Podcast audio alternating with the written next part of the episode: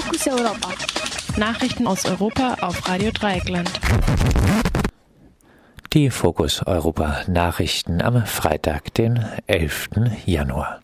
Zunächst der Überblick. Jeder zweite türkische Asylsuchende erhält Schutzstatus in Deutschland. Spaniens Konservative lassen sich in Andalusien von Rechtsextremisten unterstützen. EuGH verhandelt über Recht auf Vergessenwerden. Klage gegen Kick scheitert. Rund jeder zweite Asylsuchende aus der Türkei erhält derzeit in Deutschland einen Schutzstatus. Das geht aus der Antwort auf eine Anfrage der linken Bundestagsfraktion an das Innenministerium hervor. Waren es im September noch 40 Prozent der Antragstellerinnen, stieg die Quote in den Folgemonaten auf 50 Prozent. Seit dem Putschversuch in der Türkei im Sommer 2016 ist die Zahl der Flüchtlinge massiv angestiegen. In den Jahren zuvor hatten noch etwa 1800 Türkinnen in Deutschland Asyl beantragt. 2016 waren es bereits mehr als 5000. Im vergangenen Jahr suchten dann bereits mehr als 10.000 Personen Schutz. Die Vizefraktions Sprecherin der Linken Sevim Dagdalen kritisierte vor diesem Hintergrund die fortgesetzten Waffenlieferungen aus Deutschland an die Türkei. Die Bundesregierung handelt schlicht skrupellos, wenn sie das Erdogan-Regime mit Wirtschaftshilfen und Waffenlieferungen unterstützt, während gleichzeitig jeder Zweite, der vor Erdogan flieht, Schutz in Deutschland erhält, so Dagdalen. Bilder von Panzern aus deutscher Produktion beim türkischen Angriff auf das kurdische Gebiet Afrin hatten vor rund einem Jahr für massive Kritik an der Bundesregierung gesorgt. 2018 haben die Rüstungslieferungen an die Türkei laut Informationen des Spiegels aber bereits wieder zugenommen. In der spanischen Region Andalusien bauen die Konservativen auf die Unterstützung der rechtsextremen Partei Vox. Um die erforderliche Mehrheit im Parlament für eine Koalition mit den rechtsliberalen Ciudadanos zu erhalten, machten die Konservativen Vox gegenüber Zugeständnisse für die kommende Legislaturperiode.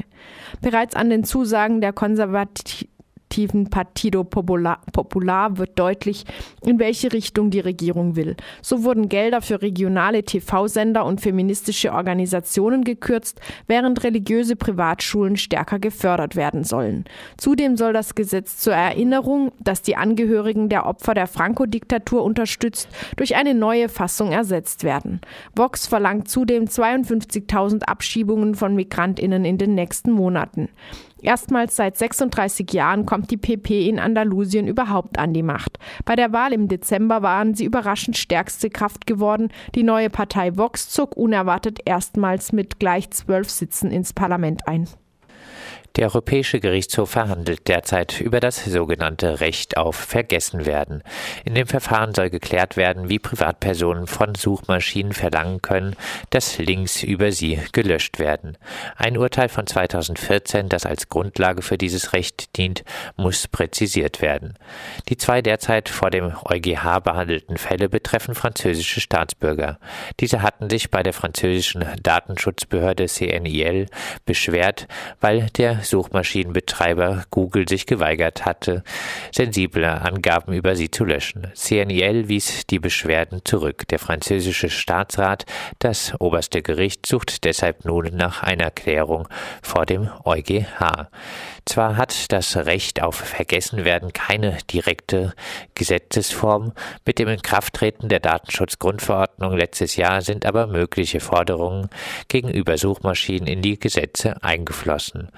Nun muss geklärt werden, ob ein solcher Rechtsanspruch innerhalb der Grenzen der EU oder sogar weltweit gilt. Der Generalanwalt hat sich nun offiziell dafür ausgesprochen, das Recht auf die EU-Staaten zu begrenzen. Unklar ist derzeit auch noch, ob die Regelung in der Datenschutzgrundverordnung wirklich dem ersten Urteil entspricht, also dem Interesse der Betroffenen grundsätzlich Vorrang einräumt.